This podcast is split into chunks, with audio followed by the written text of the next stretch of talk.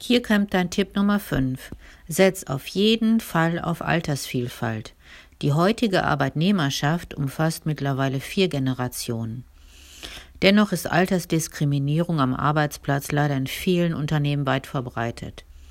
Ein Fehler, denn jede Generation verfügt über individuelle Stärken und Erkenntnisse, dank der sie unabhängig der jeweiligen Position im Unternehmen einen wertvollen Beitrag zum Unternehmenserfolg leisten kann.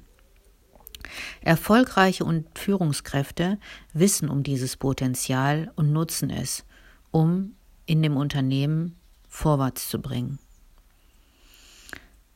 Sie achten bei der Strukturierung von Abteilungen und Teams bewusst darauf, dass alle Generationen ausgewogen vertreten sind und stellen so sicher, dass junge Mitarbeiter für ausreichend frischen Wind sorgen, während langjährige Mitarbeiter die nötigen Erfahrungswerte einbringen.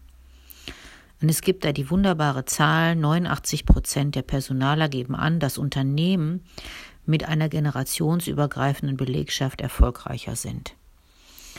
Zwei Fragen für dich. Die erste lautet, was signalisiert dies deinen Mitarbeitern?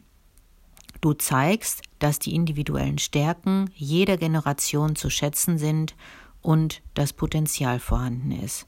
Frage Nummer zwei, warum ist dies so wichtig? Mitarbeiter, die sich unterschätzt und aufgrund ihres Alters diskriminiert fühlen, nehmen dies unter Umständen zum Anlass, sich nach einem Arbeitgeber umzusehen, der ihre Erfahrung mehr zu schätzen weiß. So verlassen sie dein Unternehmen und dein Know-how verschwindet.